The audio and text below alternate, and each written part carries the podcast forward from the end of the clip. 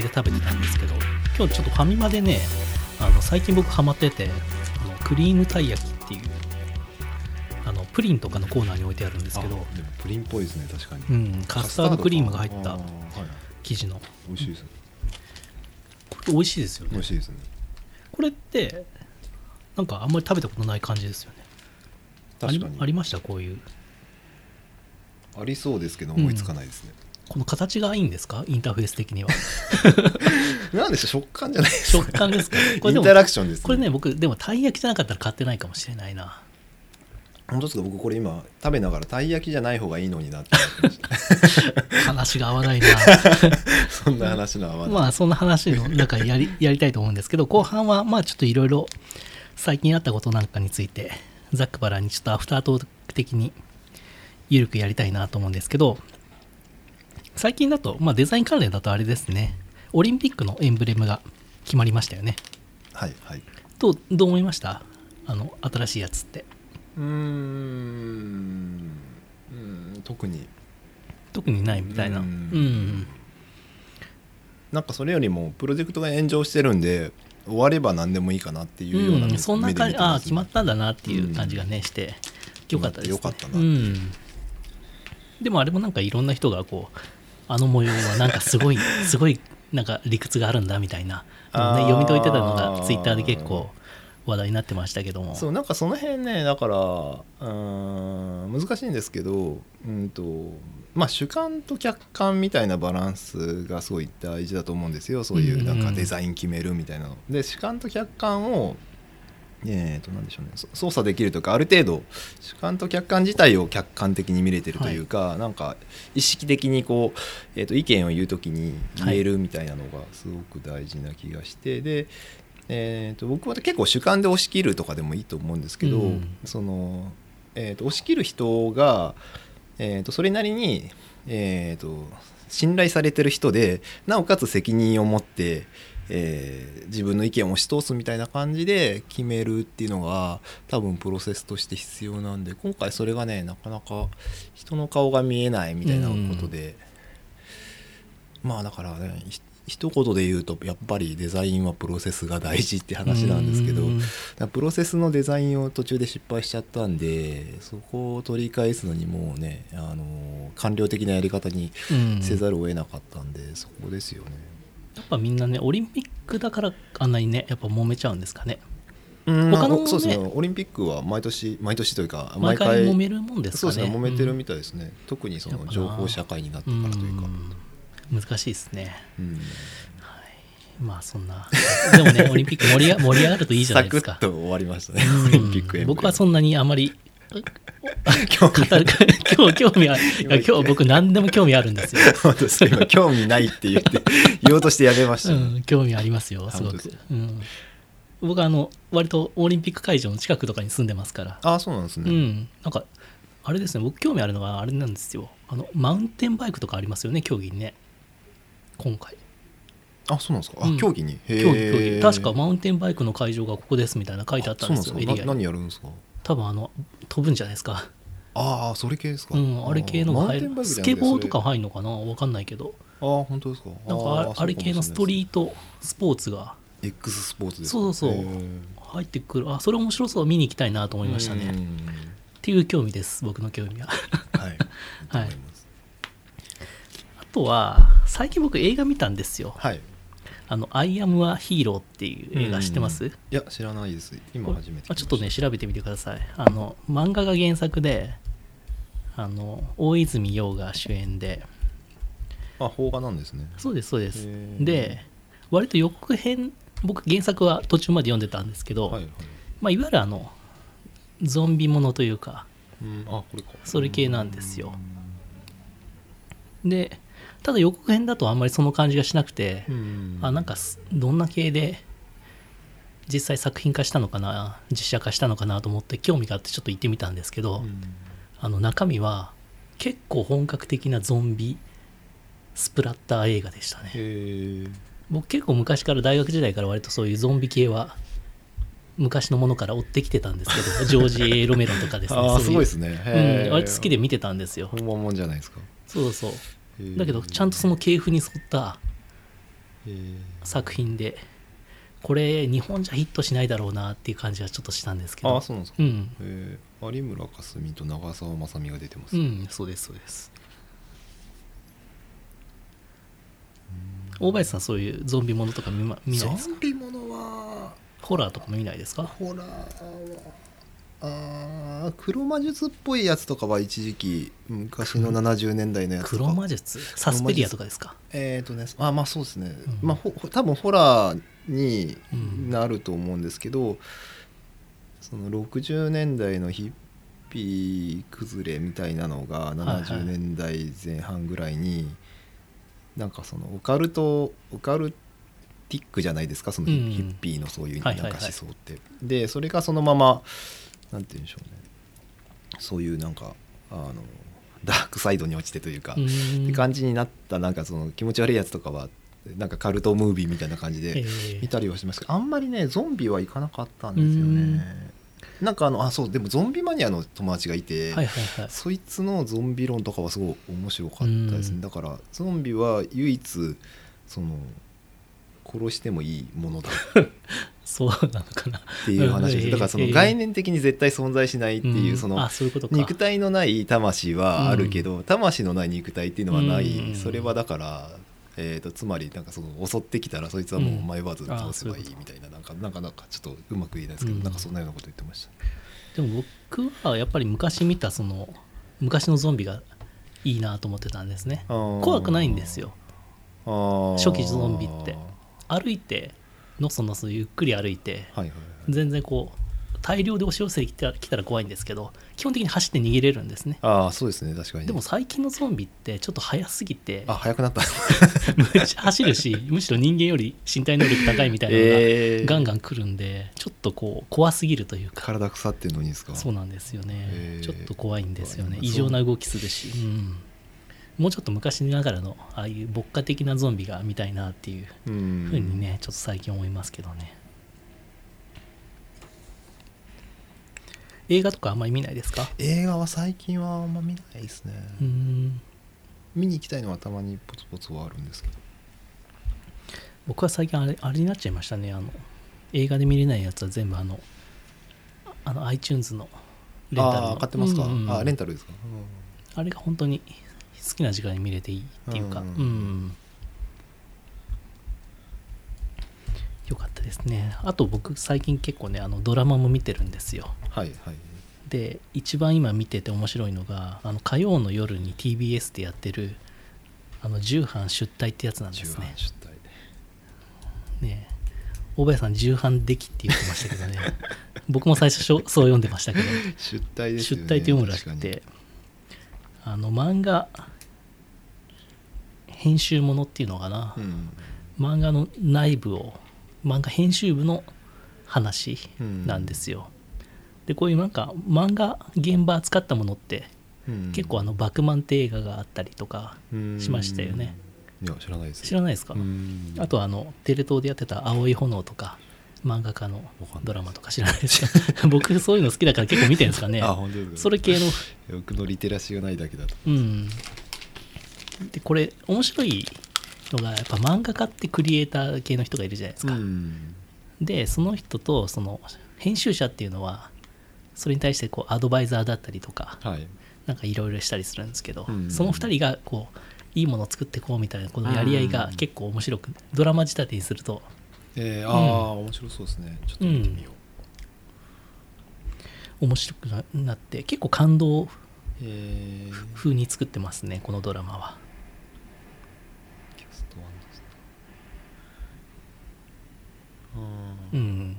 あーキャストも面白そうですそうなんです。すごいいい人ばっか出てますね、うで実際なんか漫画内漫画みたいなので書いてるのも結構有名な漫画家がんうん架空の漫画を描いてるみたいですね、うん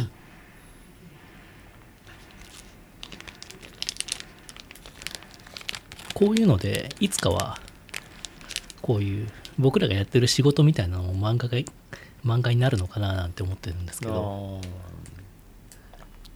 それって面白くなりますかね？ー プログラマーとかが。なんか海外だとドラマでなんかシリコンバレーみたいなねドラマはあるみたいですけどうん。あれの日本版とか成立するのかなとか思ったりすることもありますけどね。ななんかちょっと前にあの派遣社員のなんかドラマあったりとかそういう感じでですね、そうそうそなんかそのドラマってフォーマットだと分かんないですけどドラマというかそのテレビでドラマっていうフォーマットだと分かんないですけど、そのよくなんかネットとかで話題になる話がエンジニアの話が多すぎません？うやっぱりそれ書いてるのがエンジニアが多いからじゃないですか？自分の身の回りの話書てるくから。のがエンジニアで、うん。なおかつ広める力があるのもエンジニアって感じなんですかね。うん。だからもうなんかこうエンジニアの話も聞き飽きてて、うん。ドラマにまあドラマになるとそれはまた違う面白さがあるのかな、うんやっぱりいわゆる IT 業界っていうのになると何かエンジニアの人が一番書けることが多いんですかね、なんでしょうね。まあいろいろ苦労してたりもするんでしょうけど、うん。なんかあるあるネタも、うん。面白くないですよね。うん。確かにドラマってなると面白いでしょうけどでもネットですげえ盛り上がりそうですよね、うん。まあでも今だとそれがヒットするってことになるのかちょっとこう細かいところを使ってるとかね。な大体うんテレビとかでそういうプログラマーが出てくると大体画面が 黒くて緑でよくわかんない文字列が出てるみたい それ今はそんなことないでしょ。ないやあでもなんかあの OS とかをあのテレビにあのこう載せるのってなんか著作権とかあるんですかね。なんか独自の変なよいインターフェースみたいなの作ったりしますよねえ？みたいなやつ、うん、うんそんなスピードでタイピングしてるプログラマーっているかみたいな。タタタタタみたいななんかいまだにね見たりすることがありますけど、うん。あれが超リアルだったらいいないいのになみたいな。そうですね。だからその例えば、えー、とソーシャルメディアの画面出してて、うん。えー、となんですか共通の友人じゃないやあのこう友人一覧みたいなのに知った顔がいるとか、うん。そういう感じになってくると面白いかもしれないですね。うん。はいそんな感じですね。はい。そう。それでやっぱ漫画原作ものってすごい多いなと思ってて、うん。漫画って最近読んでます？僕はだから漫画読まない人なんですよ。あ昔から一切読まない。昔からもうえー、とそうですね。あ読読めないっていうかあの 読めない？ああんま読めないんですよ。だからうん本当に。読んだことある漫画ってじゃあ何ですか？うーんいろいろありますけど。多分じゃあ読めてますよね。いやでもね全然残ってないんですよ。残ってない。はじゃあ記憶に残った漫画がないんですか？いないですね。はあ。小学生の頃とかでもないです？小学校の時もうんないですね。だからね、えー、と小学校の頃に漫画小学校っていうか多分でもジャンプ黄金期世代ですよね。ジャンプも一応回し読みとか回ってきて別に読みたくないの読んでましたけどへえドラゴンボールとかね北斗の拳とかああそうですね。見てましたマンとかね。北斗の拳とかあの辺はもう全部読みましたね。読んでそんなに残ってなかった。うん。へえうんなんかそのフォーマットがダメなのが多分なんか小学校の結構前半にうんえーとねまあだからそのコーラでほ骨が溶けるじゃないけど 漫画読むとバカに バカになるみたいな感じのことを多分親が思ってたと思うんですけど、うん。なんか多分強く禁止されたかなんか経験があってでその代わりに僕はあっちの、えー、と本読む方に走ったんですよ。小説とか。小説とかを一日一冊みたいな感じで読んでてでまあなんかそのななん何らか逃避する対象が欲しかったんですけどだからそれが本読む方に行っちゃったんでとまあ音楽ですかねに行っちゃったんでそれでなんか漫画の方に戻れないというか漫画を読む力が本当につかないないままこの年になってしまってもう本当にね今もだから漫画ね読めって言われても集中力持たなくて無理なんですよ。本とかの方がいい？本もうん本読むもそんなに別に好きではないですけどまだまだいいんですね。えーと本本の方がその読みこなせるっていう感うん。じ自分のそのなんです、ね、読み方があるって感じですかね。でも大林さん確かに文章うまいですよね。あ本当ですか？ありがとうございます。ユーザーインターフェースの回のアジェンダじゃないですけどよくこんだけフリーフリーの文章書けるなと思いますよ、まあ本当ですか？ありがとうございうます、ん、結構しかも難しいし 難しいのは良くないね わかりにくい文章。今ディスり入ってるでしょなんか難しい言葉がねちらほら入ってくるからな。いやなんかね、うん。難しいとこなんですけどそこも。あのーなんでしょうね。なんかちょっとねそのいわゆる読みやすい文章じゃないですよね。コンコンテンツとしての文章というか商品としての文章みたいなそういう文章な気がしますけどね。あ本当ですか、うん。ああなんかなんでしょうね。えでもまあ読みやすい方が商品にはなんじゃないですか？そんなことうないですかん。いやいや学術的な文章って感じがしますね。あ本当ですか？なんかうん。僕でもまあ学術的な人間でも別にないんで、うん。なんでしょうね。まあなんかすごく正確に書こうとはしてはいるんですけど。まあ難しいですねその辺。だからここも文章も結局いユーザーインターフェースにつながるところでうんうん。そのどどのレベルで誰に伝えるかみたいなのってあるじゃないですか。うんで多分すごく、うん、まあ基本僕だからこんな感じですけど、えっと、すごく多分分かりやすくてうん。間口が広いもんだとインターフェースの原理を考える会がなんかこうなんもうこれ出だしがでもね小説ですよもはや。これ読んでもいいですか？このアジェンダの最初の文章。この2行でみんなねこれ聞いてる人のけぞると思いますよ。これが大林さんが会の第1回目でみんなに配った文章の冒頭なんですけどこれね小説の出だしだな。まずはこの会の目的が手前味噌であることを断っておかなくてはならないユーザーインターフェースの原理を体系化するというのはあくまで個人的な欲望であることを丸。あることをで終わりましたからねこれね。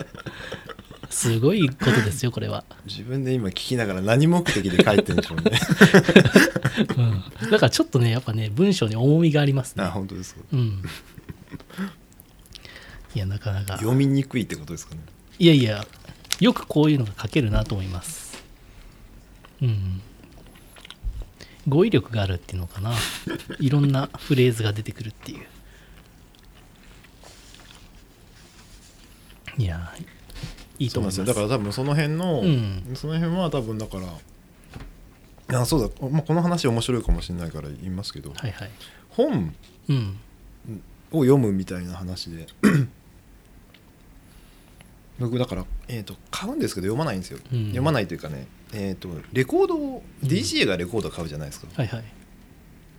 でこの曲とこの曲とこの曲のあまあこの曲のこことこの曲のこことみたいな感じでマーキングとかするじゃないですか、でそれってもうネタとして置いとくみたいな感じで、今だとだからファイルとかでも管理するようなうん。レベルの話だと思うんですけどかなり似ててうん本この本のこことこことここが気に入ったみたいな感じでこれだけ気に入ったところがあるんだったら最初から読んでも面白いだろうって言って初めて読めるんですよ、うん。そうじゃないとまず読めなくて、うんうんで、えー、とけ結果的に自分が何の本をいつも探してるかっていうと読めない本なんですよね。だからそのうん。うん今の自分には読めないみたいな本がすごい魅力的で、読めちゃうとなんかもう消費しちゃった感じがしてもういいやってなっちゃうんですよね。そうか。だから難しい難しい本ばっか読んでるから 難しい文章書くんだな。ろくでもないですね。ろくでもない。うん大林さんのねここら辺やっぱ吹き出しとかでね絵が入ってくるといいんじゃないですか？だからそういう意味でだから。こういうことだよみたいな。あのあれですよ久野さんとはい。漫画作ってアホーダンスのね。またあれのねそうそうあれの第2弾今作ろうとしてるんあれはもう僕にとってのリハビリですよ、うん。い リハビリ現実との折り合いのつけ方。や現実との折り合いではないです。け どそうそうアホーダンスっていうね。そうかああいう方がやっぱねいいですよね。そうそうね。ああなるとね、うん。はい。まあそんな感じで。あとは、まあ、最近で言えばあれですね。やっぱりプリンスが亡くなったっていうことで、うん割と若くしてね亡くなってしまいましたけども。小林さんプリンスは好き好きですか？ああすごい好きでしたね。やっぱねそうですよね。ヒッ割とでもプホップね、はい。DJ やってたってことだったらやっぱり、最新作というか金作も割と聞いたりしてました、うん、僕一番最近のあ茶色のやつですか？えっ、ー、とね何でしたっけ？なん、僕はあのフェーズ1フェーズ2ってなってたやつですね。えー僕僕はあのあアートオフィシャルエイジ。エイジか。あれの次出てますよね。あそうでしたっけ？茶色のやつ。茶色？これこれじゃないですか？あそうかそうか。それのうんこれの次次ありま出てますすよね、ねはい。なんかアニメ調のね何でしたっけ？タイトル。忘れちゃいましたね。僕それ聞いてないんだけど僕これ買いましたね。アートオフィシャルエイジ。あこれは良かったですね。ね。うん。やっぱねこれジャケットがすごいですよね。これサングラスがなんか。チ なんだャクラにサングラスしてそうるんですか？そうすごいんですよね。あそっか。なんかあのサードアイガールズでしたっけ？あそうそうそう。あだからかこれと同時にねそういうのも出してたんですよね、はい。だからそのうん。サードアイの。うかそうか。サードアイ。サードアイに凝ってたんですね。サードアイそう。まあだいぶ前から凝ってる気がしますえーそうプリンスはねあれなんですよ。えっ、と結構それもなんかちっちゃい頃にあ多分あの兄貴の影響で兄貴が、うん。えー、と音楽よく聴いててで当時そのえーとじえー、と結構年離れてたんですけど実はいはい。家に帰ってくると、そのとあ当時流行ってた12インチをテープにまとめてこれが今いけてんだみたいな感じで聞かされて。あ大学の時とか？お兄さんが。おあ兄兄貴はもう社会人あ社会人で。で僕はだから、えー、と結構年離れてね。小学校高学年とかうん。そのぐらいだったと思うんですけどでこれが今いけてんだみたいな感じで。あのこれこれでみんなこうやってこうやって踊るとかそういう話とかーあじゃあ聞いて結構昔の話。そうか。80年代そうですね。なんかかっこいいなーってずっと思ってて、でなんかその時に割とプリンスが12インチがねなんかバージョンが面白くて、うーん。でその12インチって何かアルバムとは違うんですか？えー、とアルバムなんですけど、うん。えー、とプリンスだからペイズリーパーク名義で、えー、と自分で編集をしてて。ー。で結構その編集がね当時だからその12インチで、うん。えー、とエクステンデッドミックスみたいな形でうん長くする。例えばだから、えー、と3分ぐらいの曲を、えー、と10分ぐらいとかまあそんな長くなくても8分ぐらいにするの流行ってたじゃないですか、うんだからちょっとイントロを長くしたりとか、うん途中のなんですかあの感想みたいなところをちょっと展開させたりとか、うんなんかそういうのをペイズリーパーク名義でやっててでやっぱプリンスが作るから、えー、とすごいいいんですよね、へー。でそれを聞いたりとかしててでマイケル・ジャクソンが死んだ時に、うんこれは、えーあちょっとマイケル・ジャクソンの12インチが、うんの値段が一一瞬興奮したんですよ、うんでこれはプリンス死ぬ前に12インチ買っとこうと思って その時結構一気に買ったんですよね。あマイケル・ジャクソンがマイケル・ジャクソンプリンスが亡くなるための準備みたいなのをしてたんで。え。ーじゃあ結構手元にいっぱいあるんですね。手元に結構ありますね、え。でその、えー、と最初のきっかけはだからその小,、えー、と小学校の時で、ーうん。で多分だからこの人だいぶ初期ですね。じゃあねプリンスの初期と言っても過言じゃないぐらい。プリンスってどで本当のデビューっていつですか？デビューはね70年代の終わりですね。だから結構初期ですよねプリンスの歴まあ史まああそうか歴史で言うと初期です、まあでも全全盛期をパープルレインとか、うん。あの辺だとするとまあまあまあそうですね。全盛期の終わりの辺ですかね。だから、うん。えー、と当時プリンス好きだった子とかは、うん。バットマンバットマンの前に、うん。あラブセクシー出した後うに、ん。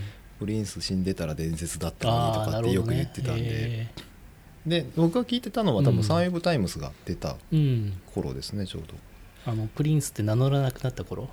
どはもっと後ですね。ももっと後？は90年代に入ってからなんで。へで多分だからあれなんですよ。えっ、とセクシャリティとは何かみたいなのをすごいおうん。教わった気がしてえうん。すごいセクシャリティの多様性というか、うん。みたいなのを教わった気がしてそのなんかプリンスボックスみたいなのを作ってて僕。はいはいはい。でなんかその時親戚のおばちゃんになんかもらったあのなんか変なあの多分ガラスのかけらだと思うんですけど、なんかジュエリーセットみたいなのがあって これどうしようと思ってでももらったからうん。捨てらんねえなと思ってたんですけどそれをなんかそのプリンスボックスの中に入れてやっぱプリンスっぽい。そうそう。でそこに香水を振りお前さんの中でのプリンス。そうそう。ジュエリーと香水。香水を振りかけてそれにあのなんかこう自分で絵を描いてみたいな。それ小学生ですか？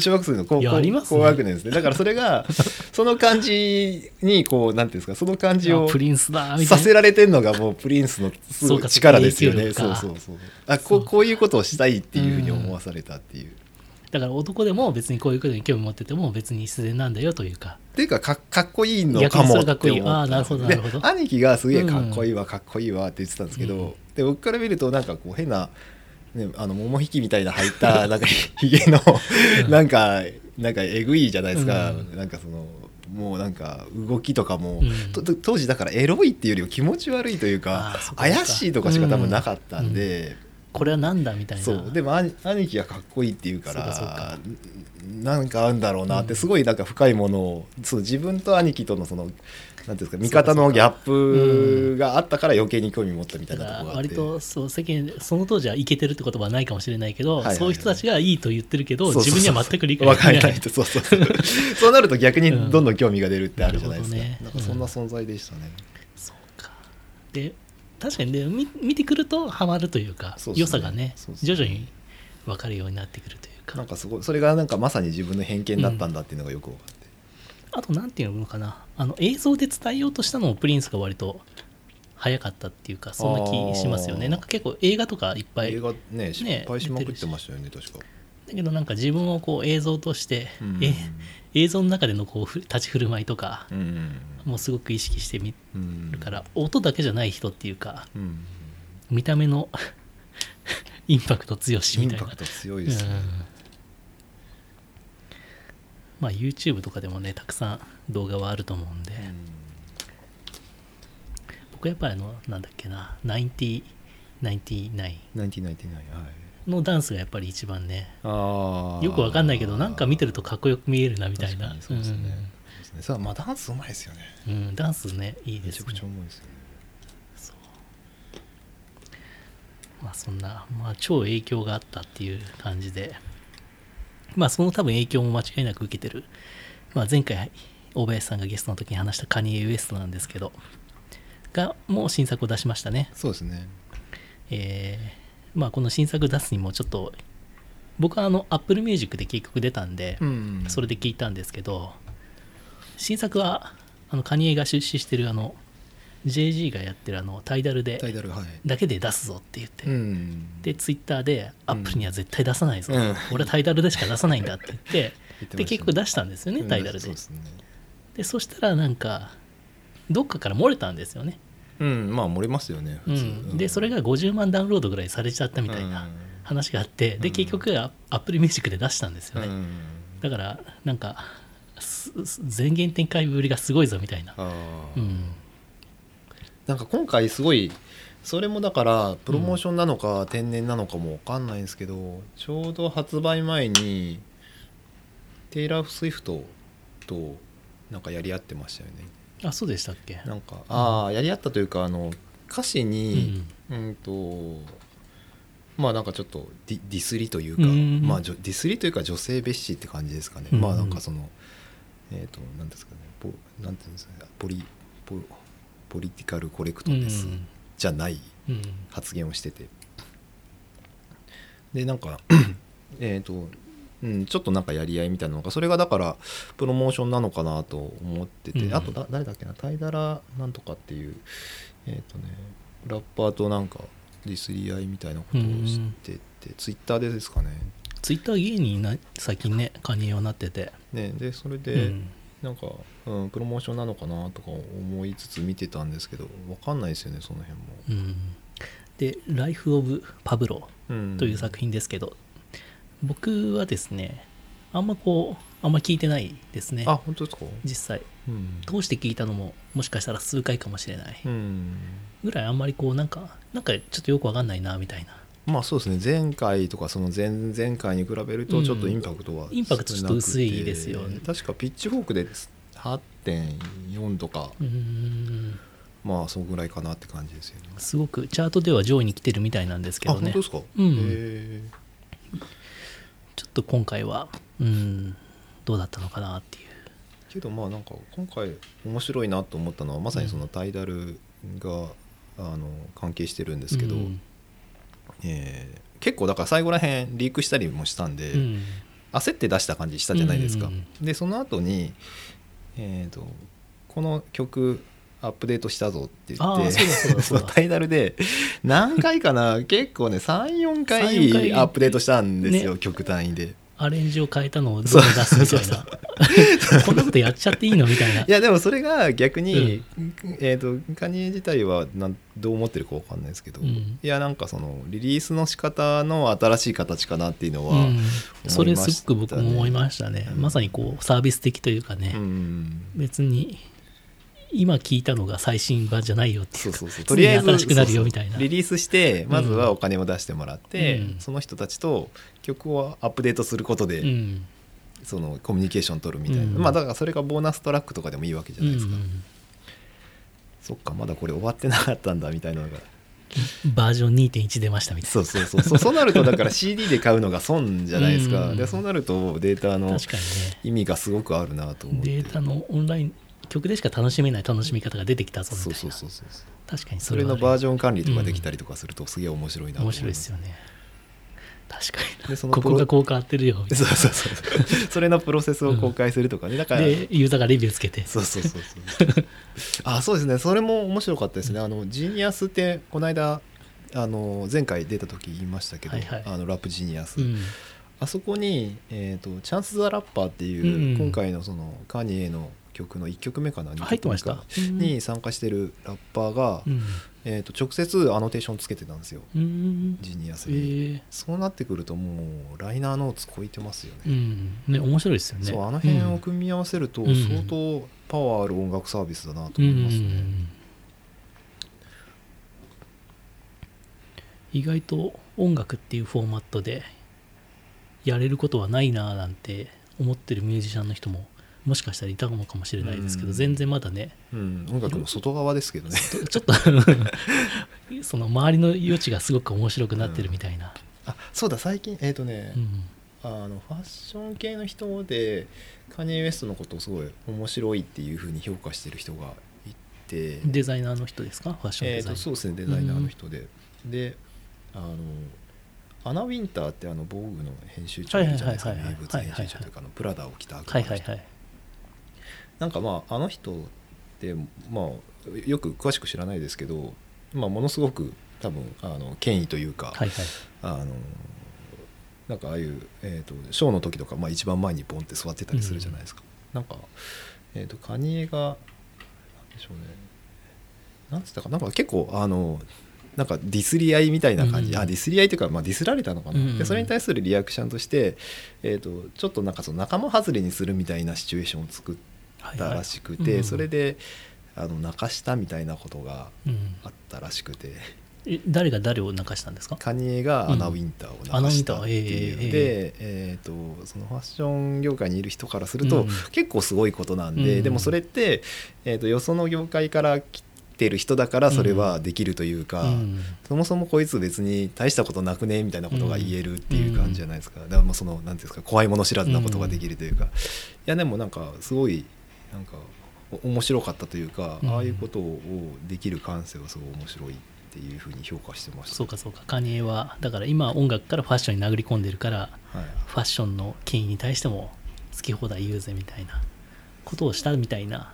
まあまあそうですね、そうですうんね。なんかその8割ぐらいの時間をはファッションに割いてるって言ってるんでその人生の。うん、むしろもう2割が音楽で、うん。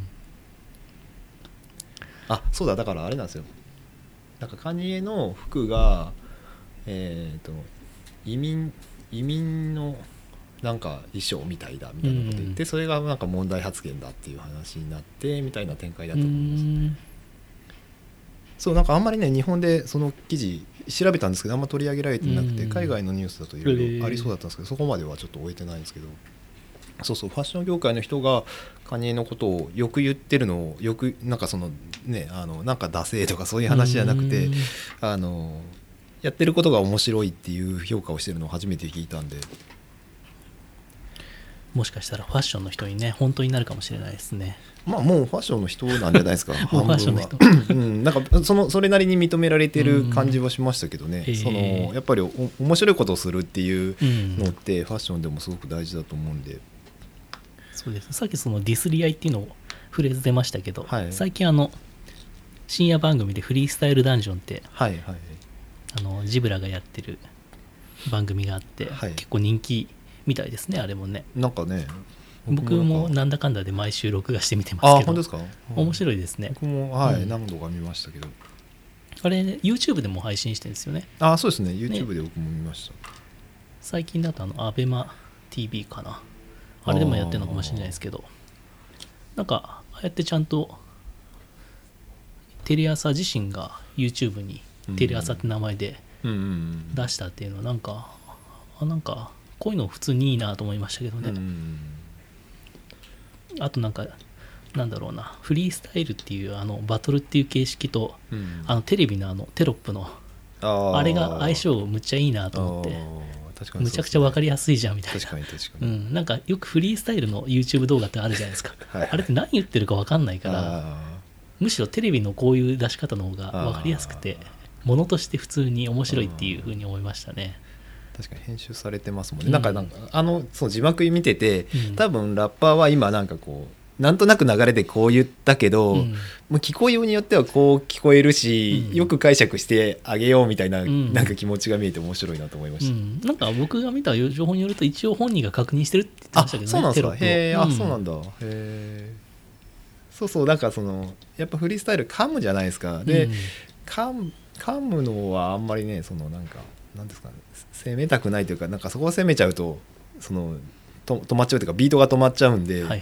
なんかそこをうまくどう乗り切るかみたいなのもラッパーのスキルでもあるんですけどこっちの聞いてる側のなんかこう優しさというかなんかこう心構えでもあると思うんですけどなんかその辺が確かにこう、ね、編集とああいうのがテロップみたいなのが入るとなんかまた聞き方が変わりますよね。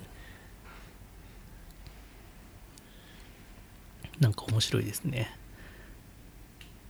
なんかもうちょっと普通に深夜番組じゃなくて夜の番組でもなんかスペシャル番組とかねやりそうな雰囲気がうん。すごい感じるぐらいの熱気がありますけどねあれ見ました？あの、えー、と社会人ラップラップ選手権かなんか。あなんか最近記事でね話題になってたやつ。僕見てないです内容。なんかあ本当ですか、うん。なんかねうんまあまあうまかったですよ。えー。なんか、うん、おまあ普通に面白かったですね。フリースタイルダンジョンに出てる人たちも結構社会人普通に仕事をしてる人たちも結構多いですよねあそうなんですか？うん。本業ラッパーみたいな人はあんまり。でもまあまあそれなりにがっつりやってる人じゃないですか？そのクラブに出たりとかは。そうそうそう。いやなんかそのラッパーってなかなかねそのく食っていけないというか、まあ、うん。音楽業界全体の話かもしれないですけど、だからやっぱり仕事しながらっていう人が多いんで、その社会人ラッパーっていうのとこのフリースタイルので辺区別ないですよねそういえば。基本は一緒じゃないですか、うん確かに確かにそう言われると。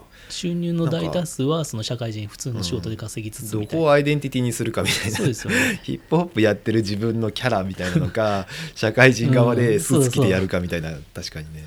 だからまあちょっとあれですよね。言い訳として社会人ラッパーっていうと割とこうこう期待値が割と低く聞いてもらえるっていうのがあるかもしれないですよね。確かになんかその社会人ラッパー。でどん。な人が面白いかっていうと、確かに選ぶ方も基準が変わってきそうな気がしますね。うん。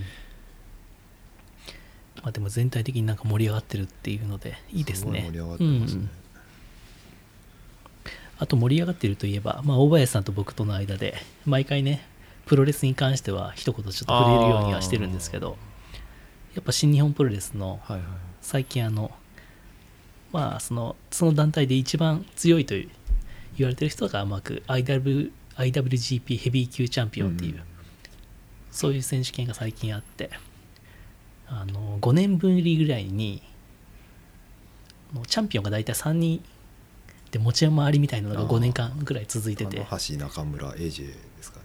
AJ スタイルズ。あ棚橋岡田ですあね岡田だ。そうだそううだ、ん中村は最近タイタイトル前線絡んでなかったんです違うベルトだったんですよ。インターコンチネンタル。そうです。そうだそうだ。そういう多分会社の戦略なんですけど。そうですね。インターコンチを高めるみたいな、ね。うんそうですそうです。うん。価値を高めるっていう。だからそこの棚橋岡田あの AJ スタイルズっていう3人じゃないチャンピオンが最近生まれてそれがあの内藤哲也っていうですね。もう新日本新日本のエースと。それこそもう5年前ぐらいからずっと期待され続けていた人がチャンピオンに最近なってただこのチャンピオンへのなり方がねうん。こう結構プロレスのチャンピオンって割とうん。ファンが納得してないチャンピオンの変わり方みたいなのも結構あったりするんですけど、うん。今回は全ファンが納得したっていうか、うん。やっと来たみたいな、うん。でこれのストーリーの盛り上げ方がすごくうまくて、うん。1年前ぐらいから内藤がどっちからかっていうとそのベビーフェイスからヒールヒールターンしたん完です全にヒールターンですね多分。そうですね、うん。でそこでメキシコ行って、うん。メキシコのそのロス・インゴベルナブレスっていう、うん。そういうチームの一員になったと俺は。はいはぐれ者チームだみたいな、うん。それを日本に持ち込んだんですよね、うん。でそれで最初一人で活動し始めて、うん。徐々にこう仲間が1年間のうちに増えていって、うん。今3人ぐらいか4人ぐらいのチームになったんですけど、で徐々にその1年間の活動の中で中村のそのは発言面白いぞとか。あ内藤ですよね。ああそうだな内藤の、ううん。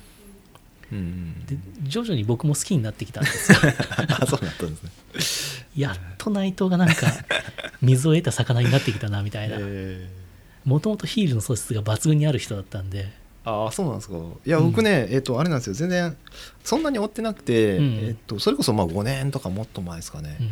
なんか武藤の真似してる人の言われてましたね。た一人出てきたなっていう感じがして。それは多分本人もね絶対自覚してました。まっさにまるっきり同じ動きがねありましたから。あ本当ですか、うん。でうーんって感じで、うん。そんなに興味なかったんですけどでもまあなんかそのなんでしょうね。武藤に興味があるっていうことはすごくプロレスのセンスみたいなのを大事にしてるってことじゃないですか、棚橋とかもそうだと思うんですけど、うん。だから、まあ、きっとなんか持ってる人なんだろうなとか思ってたんですけどこの間の試合は本当に単純にうんヒヒールなんでしょうね。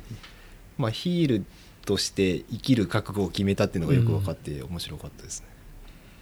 やっぱりね本人に合ったキャラっていうのがねあるんですよね、あうー。ん、だからまさにこの内藤の復活劇でチャンピオンになったっていうのは、あの長野が NWO ジャパンをやってバーって行った時とまさに結構か形式が似ててあー。長野もそれまでは普通にベビーフェイスやってたんですよね。暴走族の総長が G1 でなんかそうですね。ずっといい人だみたいな正規軍やっててだけうん。どヒールにターンしたらうん。それこそまさにもう水を得た魚でうん。マイクが面白すぎるぞみたいなうん。話になって本人の資質も合ってたんでしょうけどだからそういう瞬間っていうのがああなんかまた見れたなっていう。う、ん。そうですね。うん、嬉しさがありますね。うん、まあしばらく、なんかそうん、1年ぐらいは内藤中心に新日本もあるかなっていう、うん。うん。中村が抜けた穴を。そうですね。中村はね中村で新日本辞めちゃってえー、W W 今何でしたっけあれ。WWE か。WW WWE の、うん。えっと、一応まあ2軍なんですけど、うん。えっと WWE の方はドラマ中心というかそのストーリー中心ではいはい構成されている、えっとまあ、話話というかその試合が組まれてるんですですけど NXT っていう2軍に当たるというか、えっとまあ言ってもファームではなくて、うんまあ、別団体みたいな見せ方をしている。はい。で、えー、と親会社が WWE みたいな感じの団体があるんですけどそこで今デビューして。初戦分かったんですよね。初戦勝ったんですけどその試合がね、めちゃくちゃ良かったですね。感動しましたねで中村って、ん。海外で新日本時代からむちゃくちゃ人気があったんですよね。そうだからその辺もやっぱり。もう知ってるファンばっかりだったんじゃないですか？会場も。そうですね、うん。中村っていうコーラがすごかったですね。中村ってすごいのが入場だけでもうすでにもう はい金出しますって感じですよね。なんかね、うん。えー、と昔そのさっき内藤の時に武藤の話出ましたけど、うん。武藤でさえまあ無駄になってたじゃないですか、うん。で中村はまあでもインターネット今あるんで、うん。それでもう広まってるっていうのもあるんですけど、あの完全にもうだからああのまま輸出できたんで、うん。あれは初めてじゃないかなと思いますね。そうかもしれないですね。確かにね。日本である程度行った人がって行ったことですね。人がそのまま行ったっていうそうですね。なんかまあ日本でやってて、まあ、とうん。途中でもいいんですけどそのある程度自分で作ったキャラうをん。どこまで持っていけるかみたいなうん。のって勝負だと思うんですけど、まあ、そのままパッケージとして買ってもらって、でただまあその、えー、とフィニッシュのボマイエっていう、うん。あのフィニッシャーが、うんなんかどっかのそのあのトレードマークというか商標の問題で使えなくてあ使えない。それが金シャサに変わった金シャサなるほど。モハメド・アリつながりへでえ。そそこがだからそこはまあもう諸事情あって変えないといけない金ですけどそれ以外は完全にだからそのままやってるんで素晴らしいなと思いました。マイクだからアピールもあるんですか？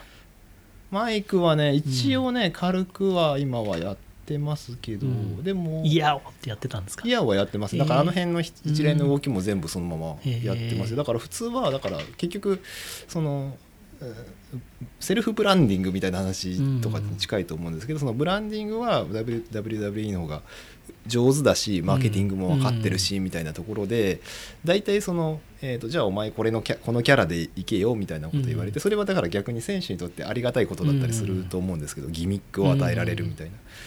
けどまあそれをそのままギミックごと買ってもらった、まあ、キャラごと買ってもらったっていうのはすごいなと思いますね。へえ本当に初めてじゃないかな。どこまで行くかな？楽しみですね。結構いいとこまで、うん。なんかあとは怪我しなけりゃって感じですね。あとねちょっと年齢的にねもう今がもうちょっとマックスは超えてるって感じですもんねまあまあそう全盛期はね。ですねそうですね。まあでもね全盛期超えてもその年齢超えてもうんその良さはあるんで。リック・フレアみたいなだ歩き方でねお金取る人もいますからね。まあ近いものありますよね。そうそう。くねくねする。それだけで とりあえず場を持たすみたいな。なんかね今、えー、とその WWE の方がさっきの,、ね、あの内藤の話にも近いんですけど、うん。ローマン・レインズっていうチャンピオンなんですね、うん。でその人が、えーまあ、あの体格もいいし、えー、と背背も高いしうんまあなんかそのグッドルッキングガイって感じなんですけど、それってあのオーナーのビンス・マクマホンがすごく好きなタイプというか、ええハルク・ホーガンタイプの、うん。まあ、理想の、えー、とうん。トップ像なんですけど、うん。えーなんで結構、まあ、その才能もあるんで、うん。えー、とプッシュされてるんですよ。で今今の時代ご利用しされるのがどうもうん。ダメみたいで、それでご利用し会社がご利用ししてんなっていうのが、うんをファンファンが感じちゃってそれでもうすっごい嫌われちゃって。新日と一緒だ。ですよ。か完全に一緒ですよね、うん。ででもグッズが結構売れてるから、うん。ヒールターンできないみたいなジレンマにいるんですよね,、なるほどね。だからちょっとだからねその WWE で今までやってきたこと、そのオーナーのビンス・マクマホンがやってきたことっていうのが、若干時代遅れになってきててで今 NXT でやってるのはそのストーリーを抜いた、まあ、日本っぽいプロレスなんですよ。だからプロレスを切磋琢磨するみたいな感じでやってるんでそこだと中村とかすごい生きるんですけど、うん。でだんだんその NXT 上がりの人で、まあ、その中でもキャラある人が WWE にこう移籍していきなりこうトップに近いところでやってたりするんですね。で今あのさっき名前出ましたけど中村とかと一緒に新日でやってた AJ スタイルズが今度そのローマン・レインズに、うん。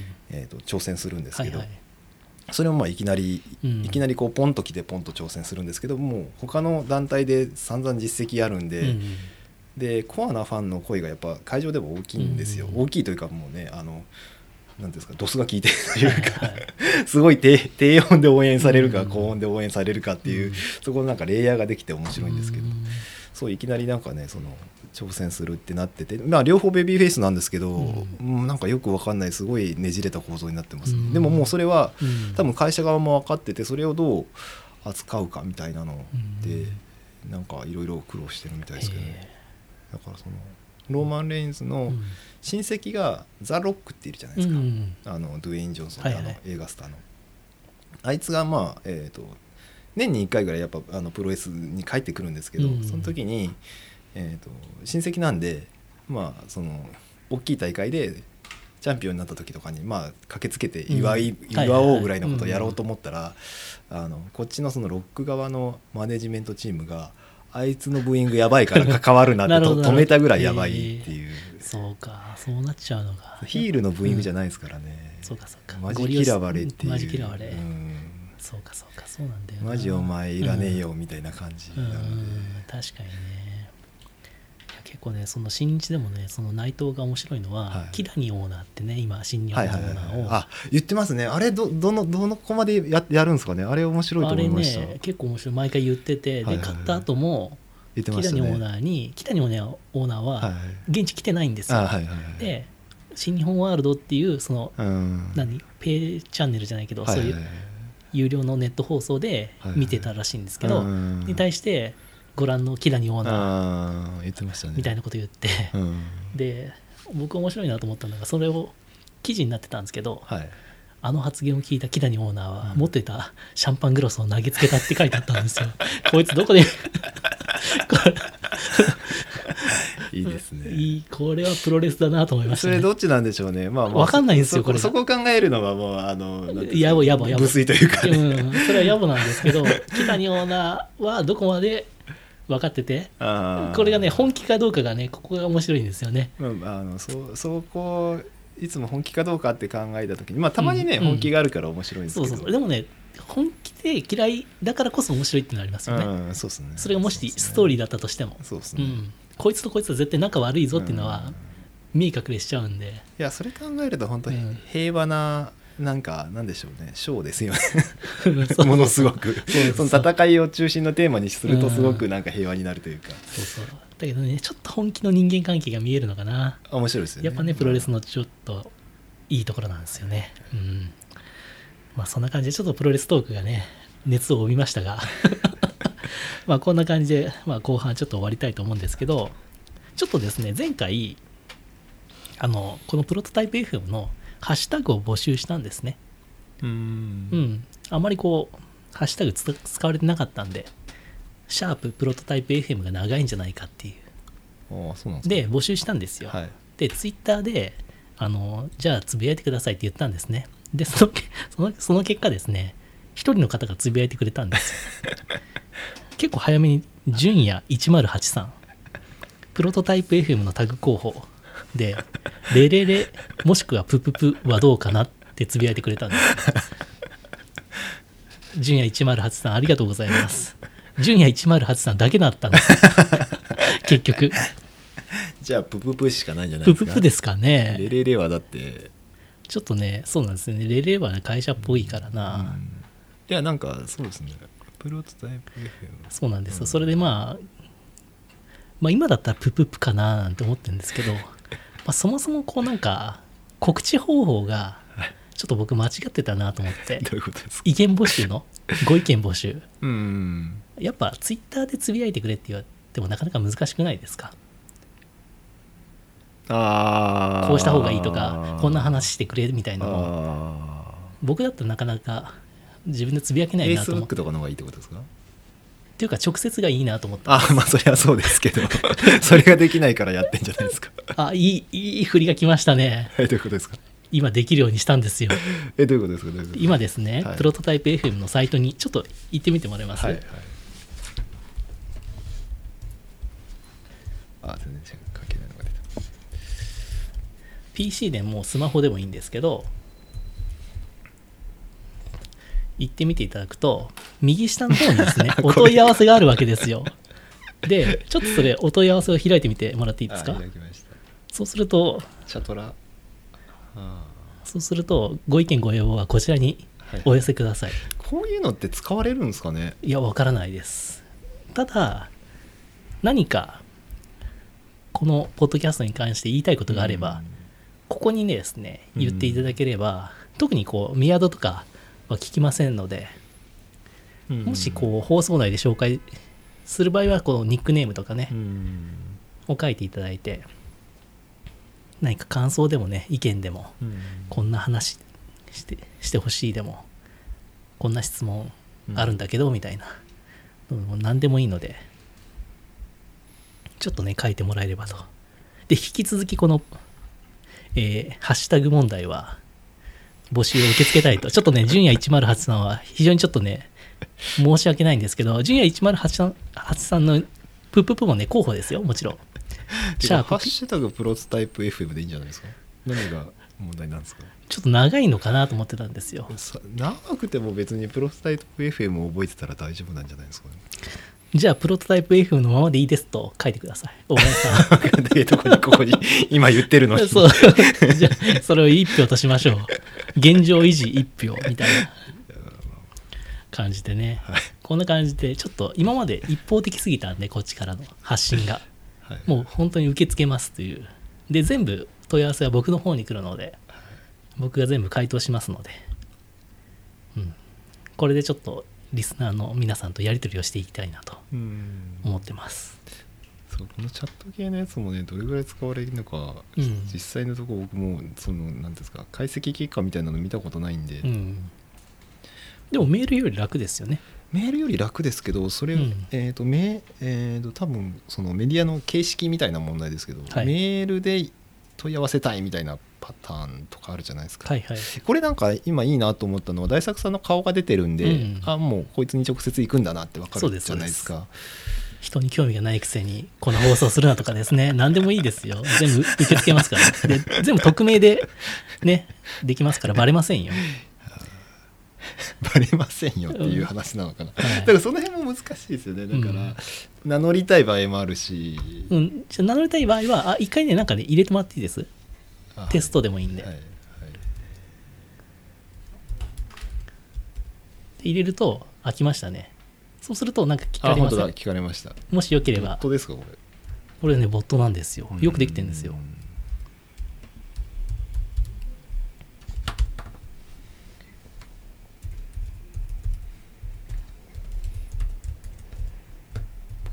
なんだろうプロトタイプ .fm で喋ってますっていういい名前ですね。今僕返しましたよリアルで。あはい。本当ですね。